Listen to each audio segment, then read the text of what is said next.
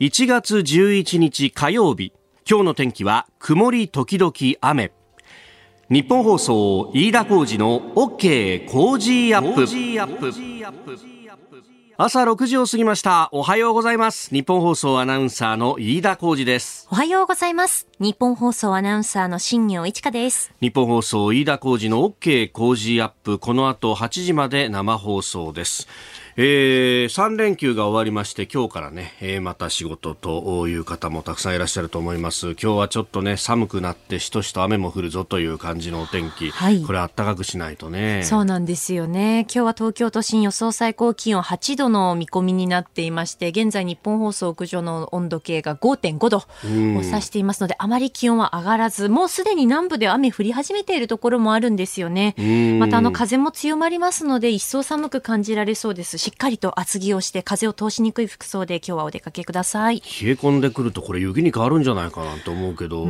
どうやら平地は大丈夫かな？そうですね。北部の山沿いでは雪が降りそうなんですけれども今のところ平地で雪が降るという情報はこちらには届いていないですね。うん、いやこれでもね、天気、一日ずれて昨日になってたら晴れ着も大変だっただろうけど。そうですよね。まあ、曇ってたけど、なんとかお天気もっと良かったよね。持ってくれましたね。いや、なんか久しぶりに街中で、晴れ着を見たなという感じがあって、考えてみたら去年は、えー、緊急事態宣言がまさに出る出ないのタイミングであって、えー、各地の成人式、あるいはね、えー、成人の集い、二十歳の集いなんていろいろ名前はありますけれども、うん、中止になったり延期になったり、あるいは前倒しでやったり、えー、著名人の方が独自に企画を出したりと、なんか、そういえばそうだったなというようなね、えー、久しぶりに本当見たなという感じがありましたね。そうですよね。ねまあまあ、あの、もちろんね、えー、オミクロン株が出てきていて、まん延防止等重点措置が出てきてるところは、うん、それすら叶わなかったっていうところもあるんで、なかなかね、えー、手放しで汚ぶという事態じゃないのかもしれないですけれども、うん、なんとかこういうものはね、や、やってやりたいなというふうにね、うんえーえー、思うところで、まあなんかやっぱりこう、マスコミも毎年毎年荒れる成人式みたいなのやったけど、今年はやっぱりそこもはぐれぐにかけるみたいなね。あえー、そうですよね。いい加減そんな、あの、ことさらあげつらって、えー、最近の若いもんはみたいなことをやるっていうのも、飽きてきたんだろうなというね。それこそ、あのね、えー、古代の遺跡なんかの中にも最近の若いもんはっていう記述があったみたいな、それこそ、おエジプトのピラミッドだとか、はい、えー、ギリシャの古代遺跡からもそんな記述が出てきているなんて話があって、えー、あ本当人間の差がっていうのは昔から変わんないんだなっていうのをすごく思うんですけども、それだけにやっぱそんなこと言ってても始まんないよねってところだと思います。あのー、10年前にですね、あの、2012年の1月に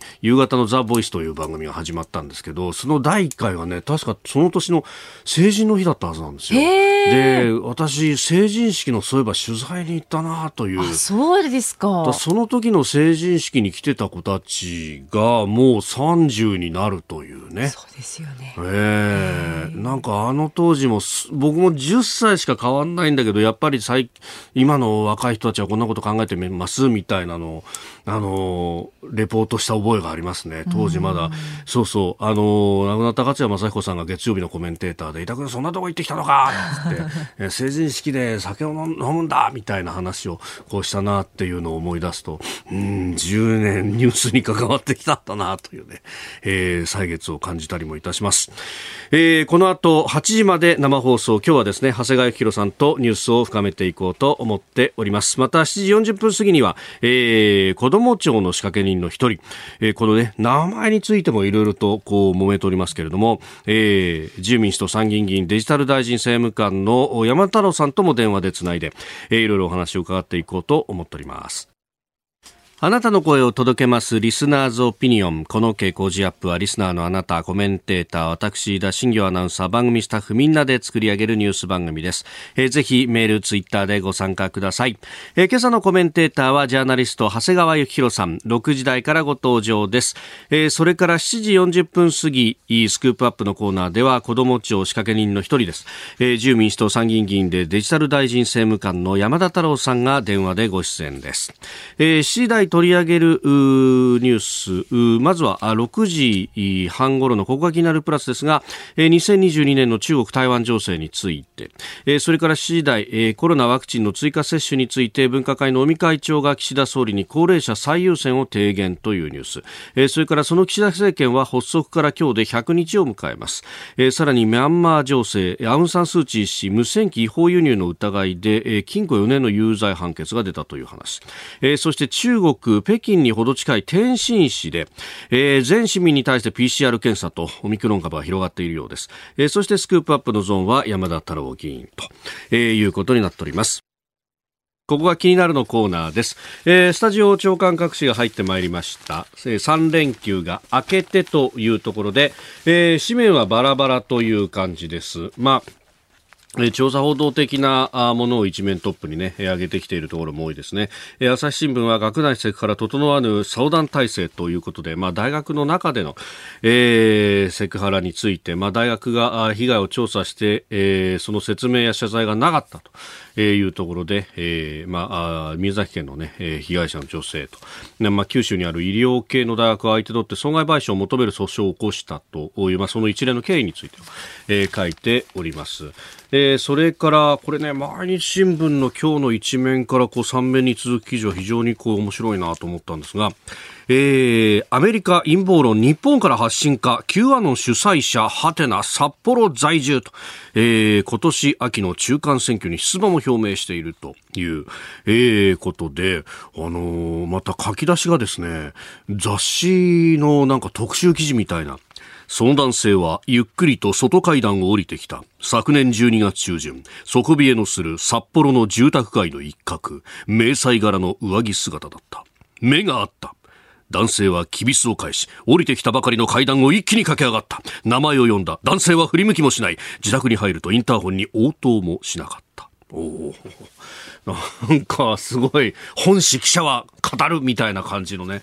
えー、書き出しなんですけれども、Q アノンという、まあ、あの、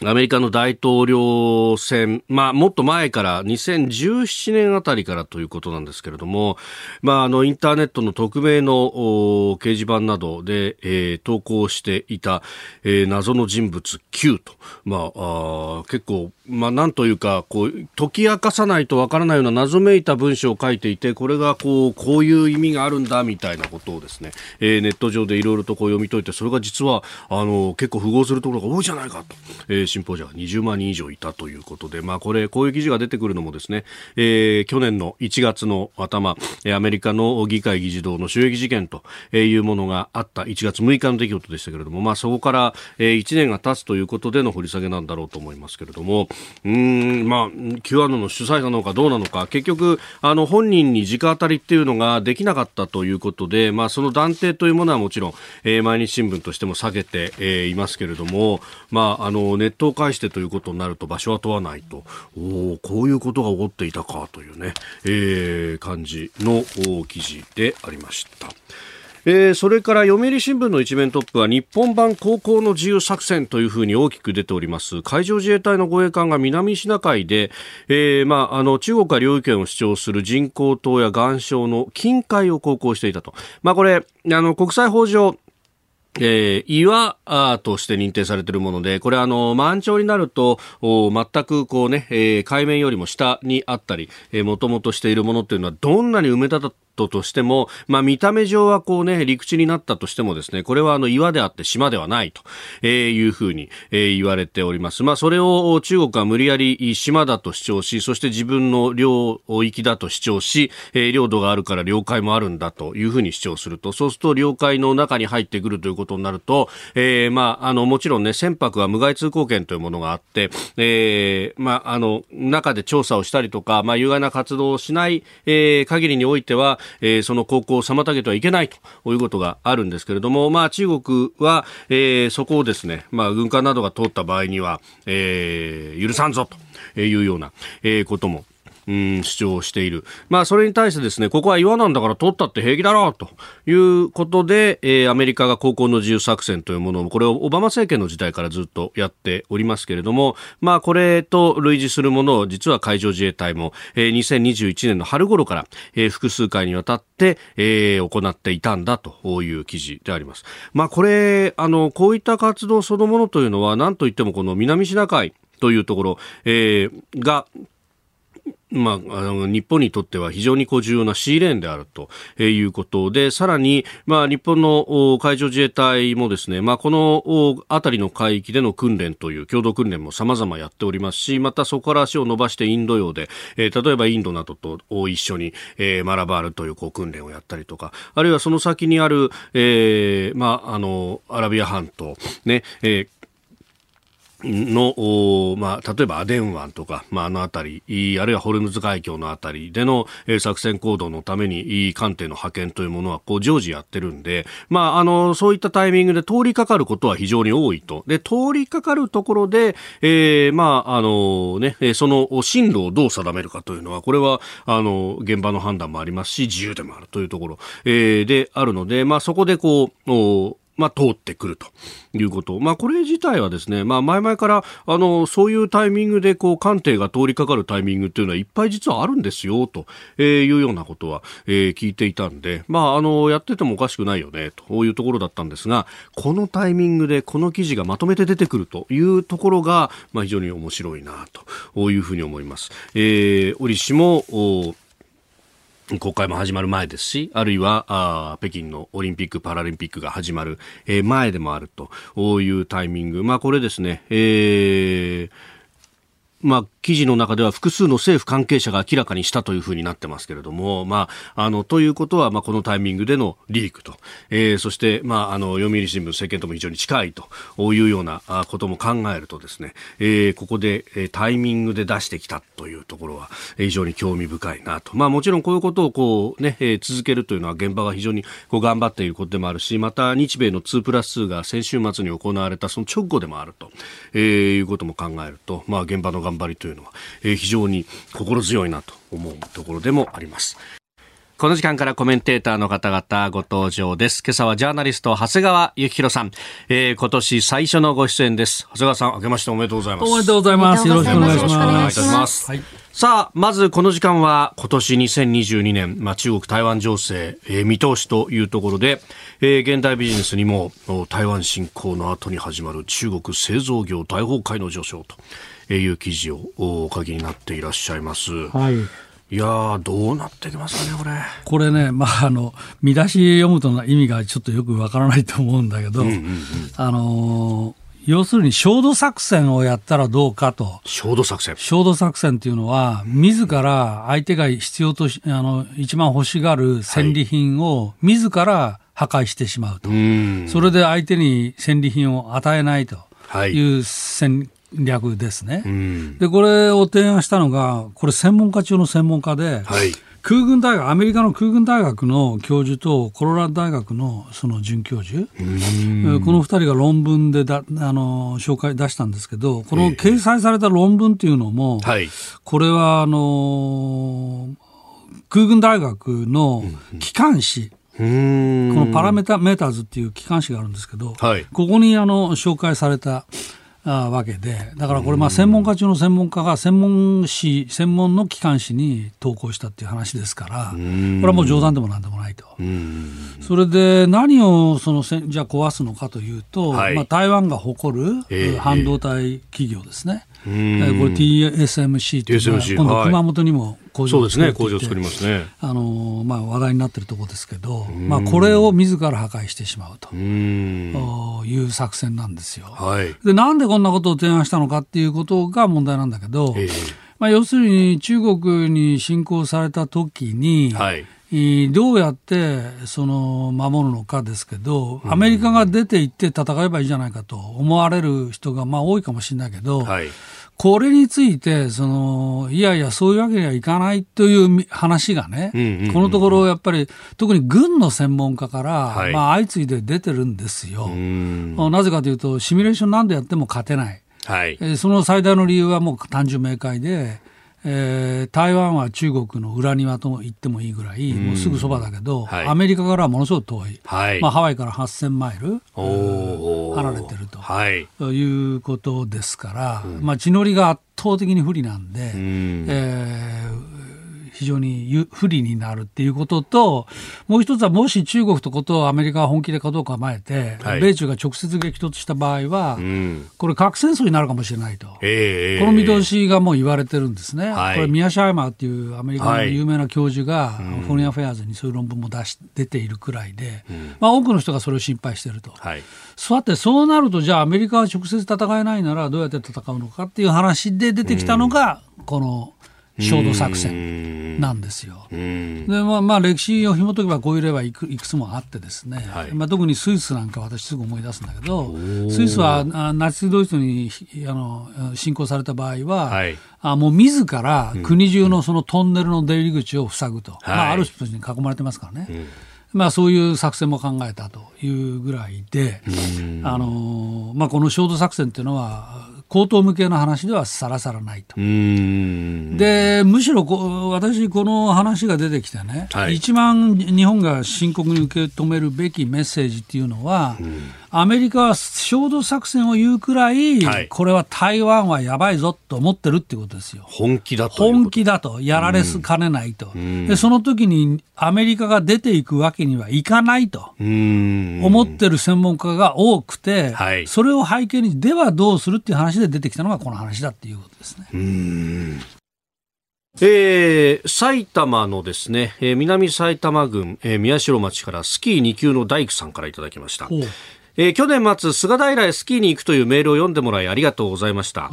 無事に初滑り行ってきましたよと、えー、番組の中で指導員の資格を取ってくださいと言っていただき大変嬉しかったです、えー、地元のスキークラブでも指導員受けるように言われたこともあったんですが、私は去年還暦になったんで体力的に無理なんですと、えー、長谷川さん、ぜひラジオでもスキーの楽しさをリスナーの皆さんに宣伝してくださいといただきました。え、60でしょ ?60。全然 OK よ。全然 OK よ。全然 OK よ。何の問題もないよ。いけます。いけますか？いや、昨日私も菅原帰ってきたんだけど、おそうだったんですか？巡視団養成講習会ってのがあって、ええ、確かね、80代だったかな、最高齢の人。あ、そうですか。そうよ。80代でね、チャレンジしてんだから。へえ。だから60代でも全然全く何の問題もないです。なるほど。60でしょ、うん、やっぱりチャレンジに遅いってことはない？ない、ない。全くない。ぜひやってください、うん、まあ体力だけじゃなくて技術の面だったりとかあと試験もね、うん、筆記もあるわけですもんね そうですそうです、うん、あのがあの学科ってのがあってまあ体育論みたいなやつね。なるほどね。いやぜひ頑張ってくださいさあ、そしてここで番組からのお知らせです。再来週1月24日月曜日からの1週間、北京に先駆けて熱い戦いが始まります。我々、コージーアップもラジオの金メダルを目指しております。はい、え取り急ぎゲストが決まりました。発表いたします。自由民主党、高市早苗政調会長です。え経済外交オミクロン、え与党の政策のキーパーソンが満を持してコージーに降臨いたします。さらに、朝6時40分過ぎの黒木ひとみさんの朝ナビには、サッカー元日本代表の大久保嘉人さんが毎日登場です。そして、ご好評にお答えしまして、プレゼントには、千葉の美味しいカレーがカムバック再来週1月24日月曜日からの日本放送飯田工事の OK 工事アップ。お聞きの皆さんの応援を何卒よろしくお願いします。あなたと一緒にニュースを考える飯田工事の OK 工事アップ。では、7時台最初に取り上げるニュースはこちらです。コロナワクチンの追加接種について、分科会の尾身会長が岸田総理に高齢者最優先を提言。政府分科会の尾身会長は昨日岸田総理大臣と会談し高齢者へのコロナワクチンの追加接種を急ぐよう申し入れましたまた尾身会長は新型コロナの飲み薬の供給体制を速やかに整備すると同時に検査体制のさらなる強化を要請したということですえー、岸田総理はよく理解したと応じたということであります。あの追加接種もちろん急いでもらいたいんだけど、えー、これ一体いつから始まるのかが、なんかはっきりしないんですよね。なんか自治体によってはね、もうすでに接種券は配られてそう、接種券配るところまでは来てるわけ。で、接種券配る各自治体のホームページ見ると、はい、大体あの2回目接種から7か月経過した人とか、8か月経過した人とか、それからまあ高齢者優先とか、い。うことは書いてあるのよ。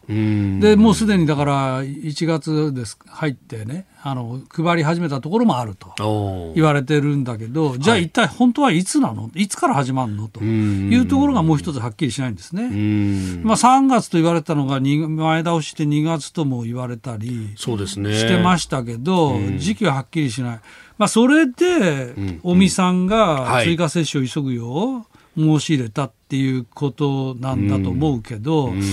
あのー、昨日校庭に行ってるでしょ、はい、で、5時1分。5時1分。5時1分。夕方のギリギリのタイミング最後だよね。そうですね。だから、まあ、そういうことだとすると、うんうんうん、これはね、尾身さんのところには実はないない情報が入ってて、はい、これは結構遅れんじゃないのっていう、そういう危機感もあるんじゃないかな。あのこんなタイミングで、あのほら、映像なんか見ると、尾身さんもココート着て、えー、えーはい、インタビュー応じてるでしょ、あんな夕方じ遅い時間に、ドタバタって感じで校庭まで入って、はい、それでな言ってるの話の中身が追加接種急げそれは当たり前の話だうん。わざわざ当たり前の話を尾身会長が言いに行ったってことは、はい、これ会長が言わない言わなければならなかったぐらい、うんうんうん、この順調に進んでないっていうふうに考えるのが、まあ、僕は普通じゃないかなと思うね。ああ、うん、まあね、あのいつものメンバーで感染研の脇田隆所長と、あとはあの岡部信彦さん、この方はあの参与もやってらっしゃる。そうそうそう、岡部さんも入ってる。ね、もう入っているということですもんね。うん、だからこの、このワクチン関連の専門家が揃って、はいうん、みんな入って言いに行ったってことでしょ？うん、順調に進んでたったら、こんなことやる必要ないんだよね。えー、で言わなきゃならなかったぐらい、ちょっと今、焦ってるっていうことなんじゃないのかな。あまあ、一応ね、岸田政権ワクチン担当大臣ということで、堀内詔子さんがやってらっしゃいますが、えー、まあ、その存在というものがなかなか見えてこないというようなことはね、えー、言われてもう存在なんか薄いよね。もう最初の答弁からなんかもう、右往左往って感じだったじゃない。あの、モデルナ、ファイザー選べんのって言ってさ、3回目接種について、ね、これもなんか、右往左往しちゃってさ、はい、方からおねぐ受けて、最後は、あの後藤さん、厚労大臣。後藤さんがなんか答弁したっていうぐらいですから、まあ、ちょっと堀内さん、力技がないっていうことははっきりしたよなと。うん。まあその辺やっぱりね、あの前任が河野太郎さんだっただけに、まあまあまあ、されてしまう、ね、そうなんだけど、うん、だから本来だったら堀内さんないし、後藤さんと調整して、はい、それで始めるって話なんだけど、えー、これわざわざ総理の公邸まで乗り込んで総理直接行ったってことは、はいそのぐらい総理に言わないと物事が動かないなっていうことを、まあ、尾身さんなんかが、まあ、感じて、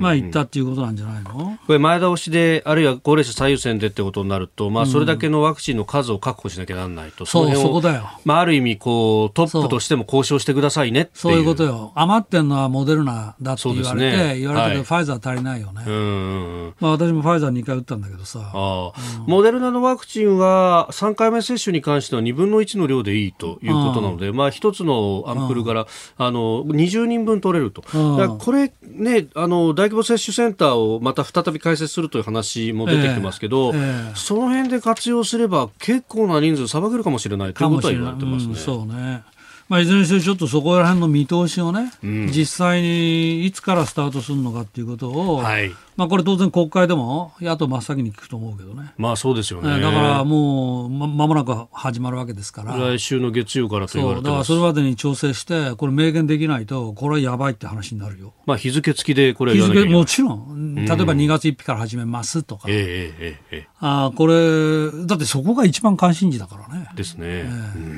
ーおはようニュースネットワーク。取り上げるニュースはこちらです。岸田政権今日で発足から100日。去年の10月4日に発足した岸田政権は今日で100日を迎えます。17日来週の月曜に召集される通常国会を前にアメリカ、オーストラリアへの外遊を見送った岸田総理大臣。アメリカのバイデン大統領との対面外交の早期実現に向け注目が集まっております。えで、100日ということでね、アメリカなんかだとハネムーン期間なんて言われますそう、まあ、ハネムーン期間でもインターネット普及してますから、はい、まあ、そういうのはだんだんなくなってるとは思うんだけど、うん、まあ、それにしても普通、日本で新しい総理大臣決まると、大体2か月以内には、はい、あアメリカの大統領と会ってるんだけど、もう100日ですからね、うん、3か月過ぎてる。はいで、これはなぜかっていう話だけど、えー、まあ私はやっぱりこの岸田政権のその親中姿勢、これがほの見えてることが まあ非常に気になってるっていうことじゃないの。だだって林さん外務大臣がもう親中派の筆頭格。彼を外務大臣にした、それから中国に招待されたみたいなのをテレビで言った。はいあなどなどを見ても、えー、まあ、今までの安倍、菅政権とは相当違うよねっていうことが、これは明らかで、自民党の中でさえも、これ、二股外交なんじゃないのっていうことが盛んに言われてた、はい、例の北京オリンピックの外交ボイコットの問題でね。えー、まあ、それが大きいかなと。はい、で、まあ、もちろんオミクロンっていうことはあるけど、えー、まあ、オミクロンはむしろ口実になって出方を見てるっていうことじゃないかしら。まあ、2プラス2で多少ね、はい、強固的な路線を出したから、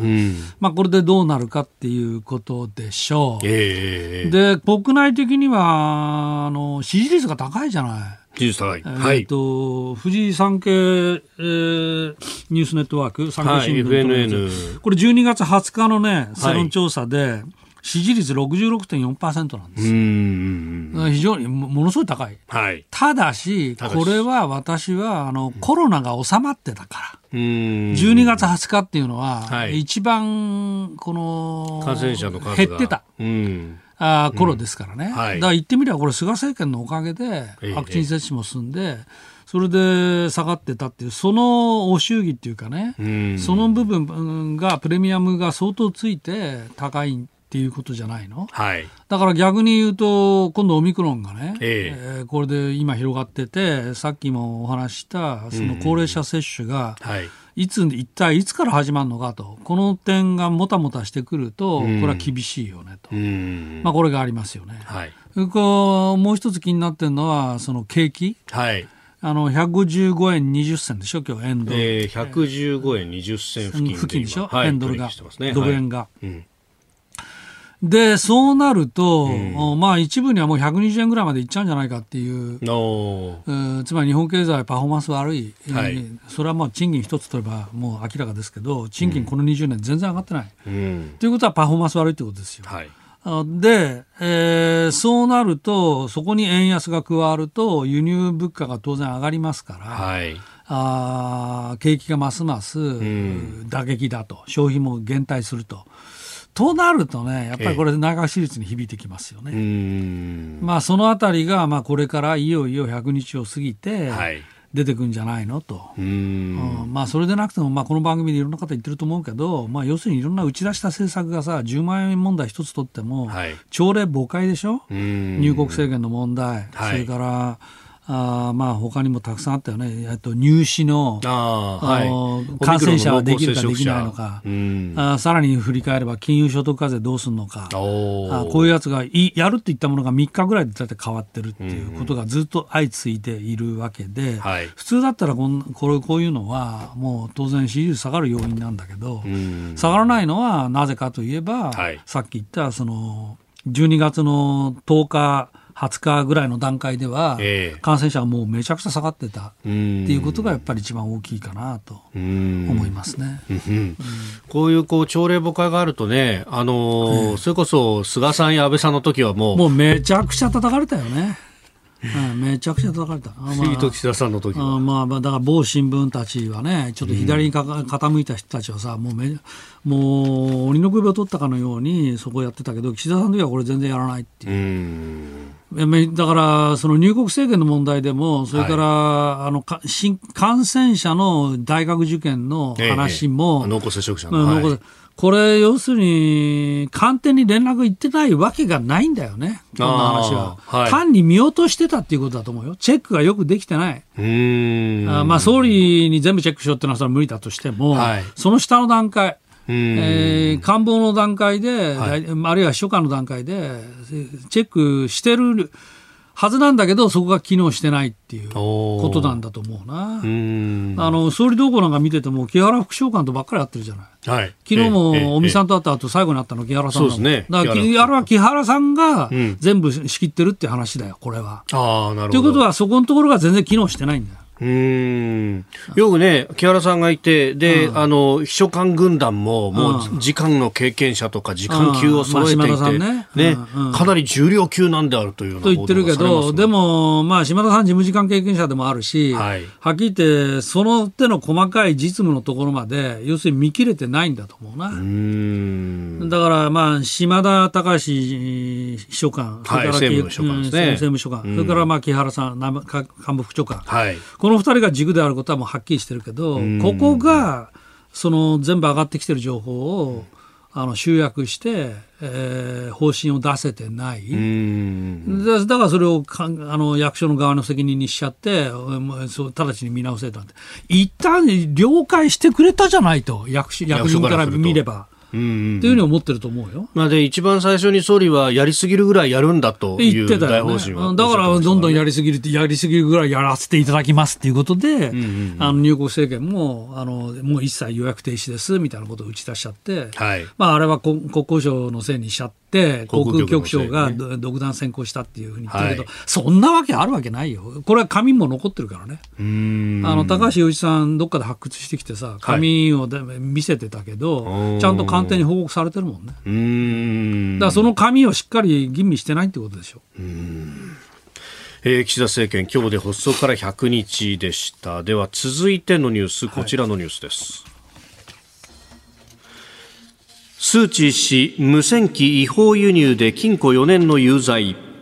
ミャンマーの首都ネピドーに設置された特別法廷は10日、グーデターを起こした国軍に拘束され軟禁されているアウン・サン・スー・チー氏に対し、無線機を違法に輸入したなどとして禁錮4年の有罪判決を言い渡しました。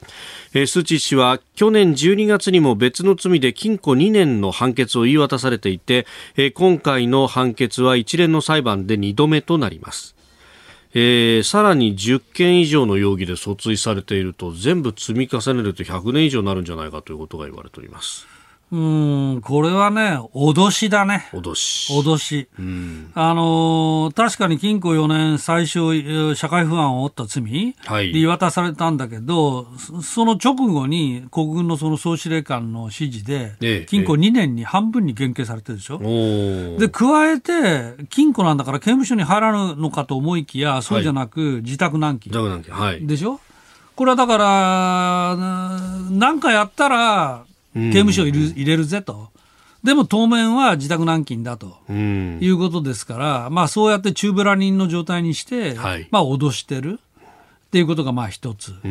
がもう一つは、やっぱりビビってんだよね。ビビっている。ビビってんだよね、これ、本当に刑務所に入れちゃったら、はい、これはもう抵抗がすごいと、国民の。ということで、はい、そこら辺もちょっとビビってて、あの自宅軟禁、はい、だけど、その罪の方の有罪判決は、これからどんどん積み重ねていきますよっていう、まあ、脅しとすかしと、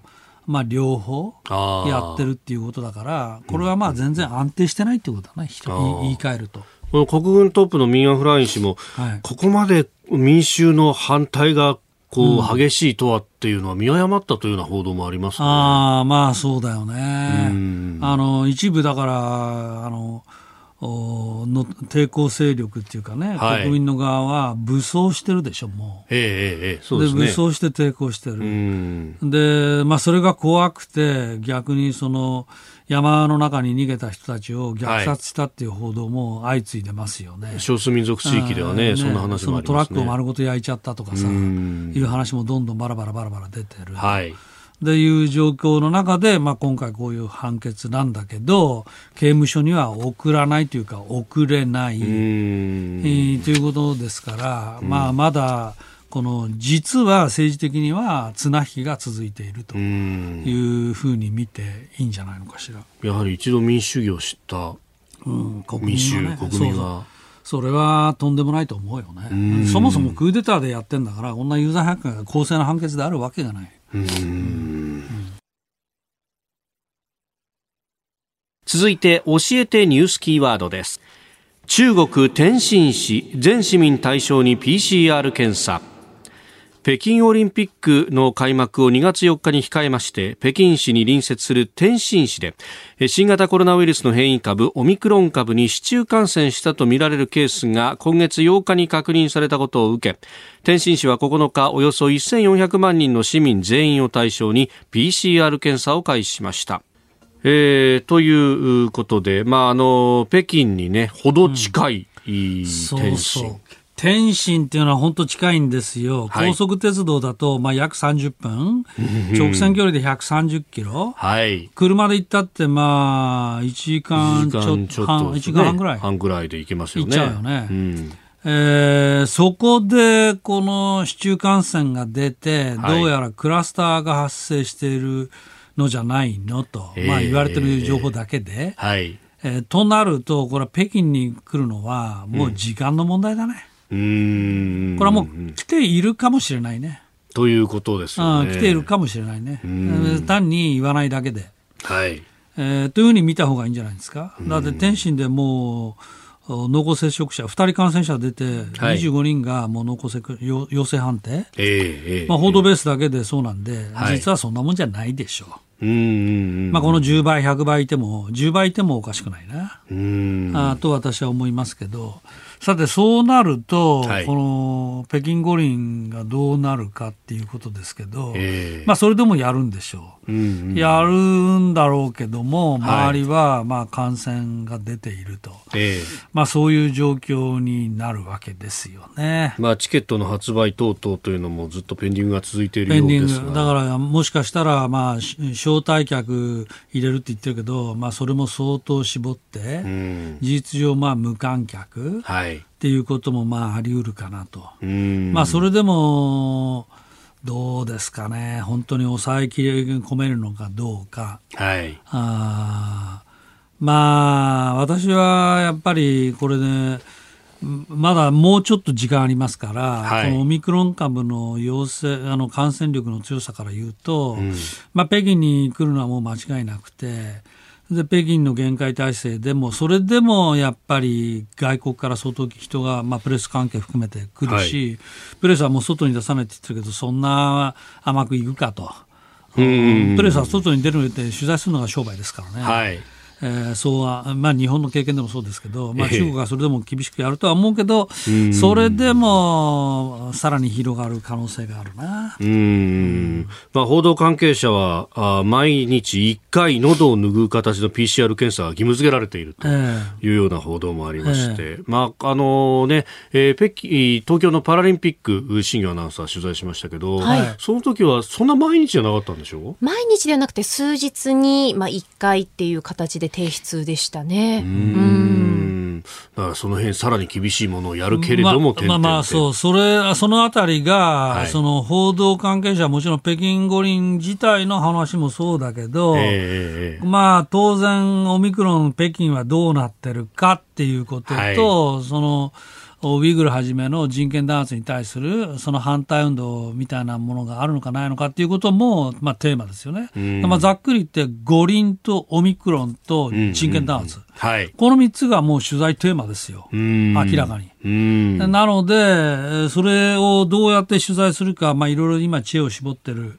ところだろうと思うのと、それから、はい、まあ、国内だけだったら報道規制で情報統制できたと思うけど、えー今回はそのフェイスブックとかグーグルとかツイッター、うん、あこれも、うん、一応報道関係者には公開されるということですから、はい、これはそういう情報が外に染み出てくるのは止められないですよね。えー、まあ、それと、まあ、私、かねてもう最大関心事は、はい入場行進とか表彰式で抗議の声が上がるかどうか、まあ上がると思いますよ、例の女性の問題だって、まだ完全に終わったわけじゃないですからね。テニス選手の彭帥さん。はい、だから女性のアスリートも当然たくさん出ているわけですから、その人たちがどういうふうに抗議するのかしないのか、はい、まあ、このあたりも注目ですね。えさあ続いてのコーナー、ここだけニューススクープアップです。では、この時間最後のニュースをスクープアップ子ども庁設置法案。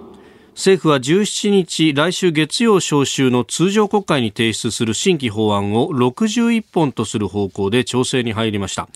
この提出法案の中には子どもに関連した施策の司令塔子ども庁の設置法案も含まれておりますさあ、この時間は、その子ども庁の仕掛け人の一人、えー、自由民主党参議院議員でデジタル大臣政務官の山田太郎さんと電話がつながっております。山田さん、おはようございます。おはようございます。よろしくお願いいたします。よろしくお願いします。子ども庁という、まあこれね、菅政権の時からこう話題になっております。改めてどういう役割のところなのか教えてください。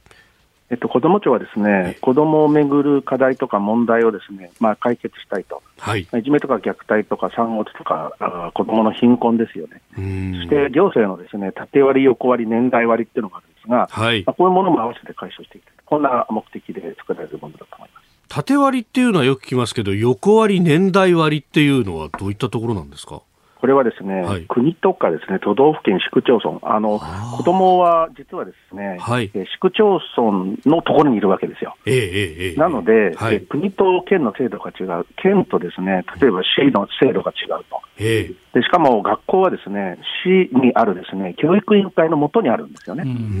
こういう横割り問題っていうのは非常に大きいんです。うん。それによって、なんというか、こぼれ落ちてしまったりとかいうことが多いわけですか？そうですね、例えば旭川のケースなんかもそうなんですが、はい、えー、市でですね解決できない問題、で国がですねこれ、介入できるか、あるいは専門家とか予算が十分にあるのかと。はい、で市でも予算も、例えば権限も、あるいはですね、うん、専門家もいないとなかなか解決できないと、こういった問題もあるんですよね。うん。それと年代割っていうのは、これは子どもの年齢に応じてっていうことですか？そうですね、あのまずですね、お母さんがですね産前産後っていう問題がありまして、はい。えー、多くのですねお母さんは産前産後、まあ、2割ぐらいがうつになると言われてるんですね。でその時にですね結局、まあ、お父さんの、えー、理解が得られなくて、ですね、はい、シングルペアレントになるケースもありますし、実は、子供が生まれてき、えー、たときにですね、えー、えー、いわゆるあの、まあ、残念ながら虐待にあって亡くなる子っていうのがすごく多いんですね。あるいは、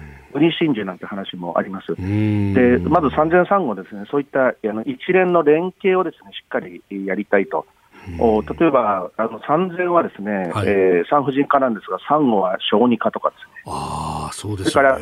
就学の就学前後っていう問題もあります、はい、でそこであの、まあ、就学前にですね教育を受けていることをいきなり小学校入ってきて、ですね、アルファベットもわからないと、ですねこれからギガスクールなんてなりますけど、パスワードも入れられないと、まあ、こんなことで差が出ちゃいけないと、こういうことなんですよ。うん。でその前段階では幼稚園と保育園で所管が違うとか、いろいろそこもありますもんね。はい、はい。でこれあの、菅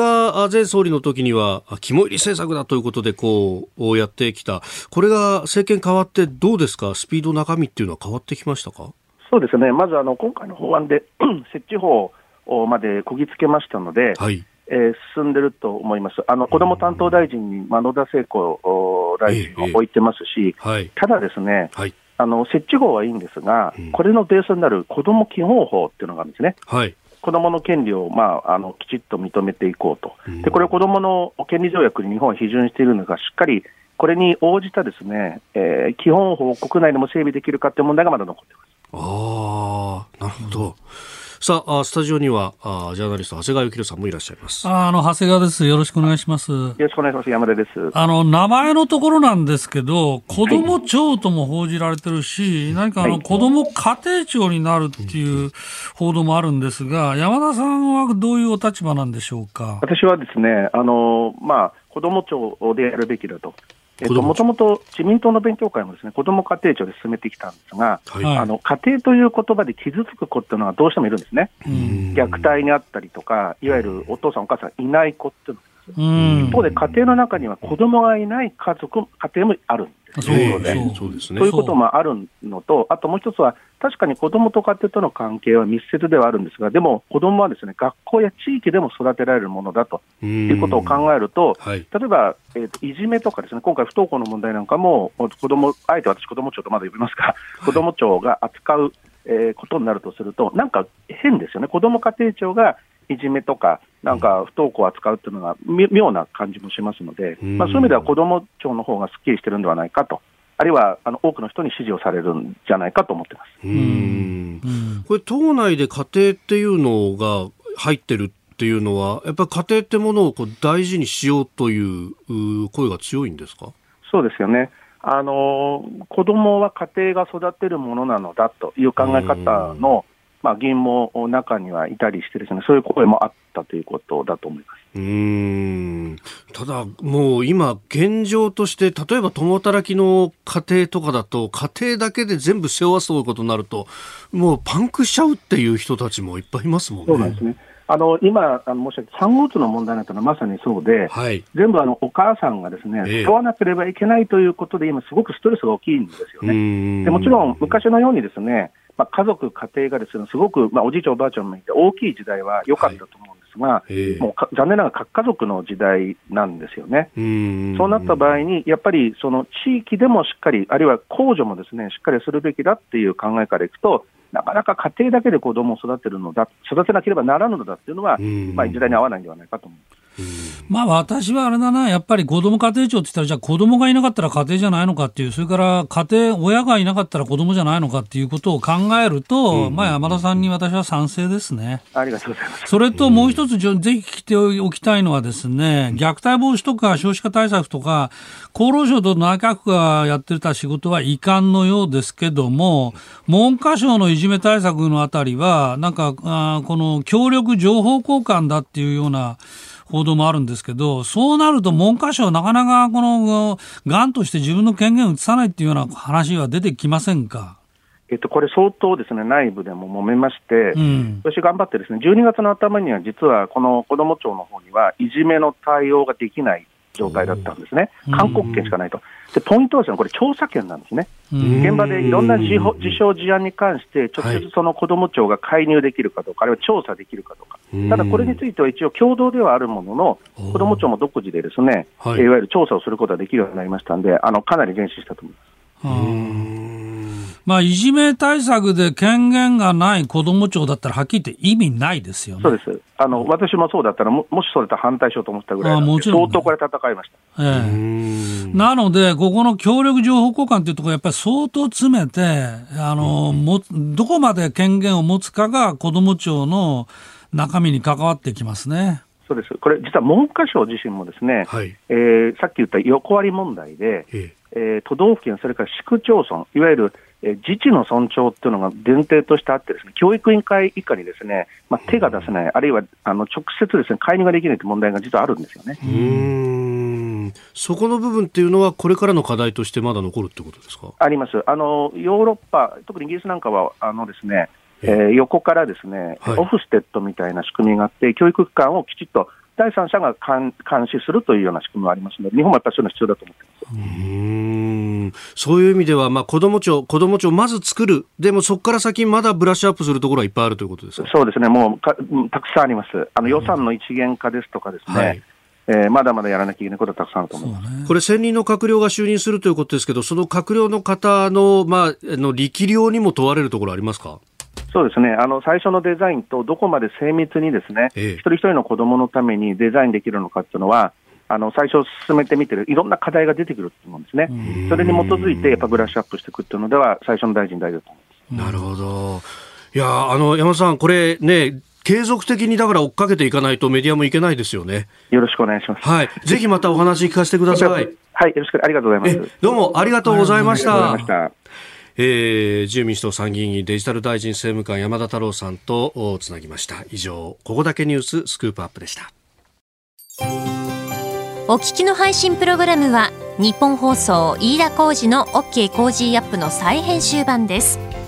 ポッドキャスト YouTube でお聞きの皆さん。通勤や移動中に最新ニュースを押さえておきたい方。放送内容を少しでも早くお聞きになりたい方。スマホやパソコンからラジコのタイムフリー機能でお聞きいただくと放送中であれば追っかけ再生も可能ですし放送後でも好きな時間に番組のコンテンツを自分で選んでお聞きいただけます。ポッドキャスト YouTube に盛り込まれていないコンテンツや最新ニュースと気象情報スポーツの結果やエンタメ情報リーダーアナウンサーとコメンテーターとのフリートークさらに医師が週替わりで登場健康や病気の治療法を伺う早起きドクター。さらに肌道子さんのいってらっしゃい。黒木ひとみさんの対談コーナー朝ナビなど盛りだくさんです。ぜひ日本放送のエリア内でお聞きの皆さんラジコラジコのタイムフリーでチェックしてみてください。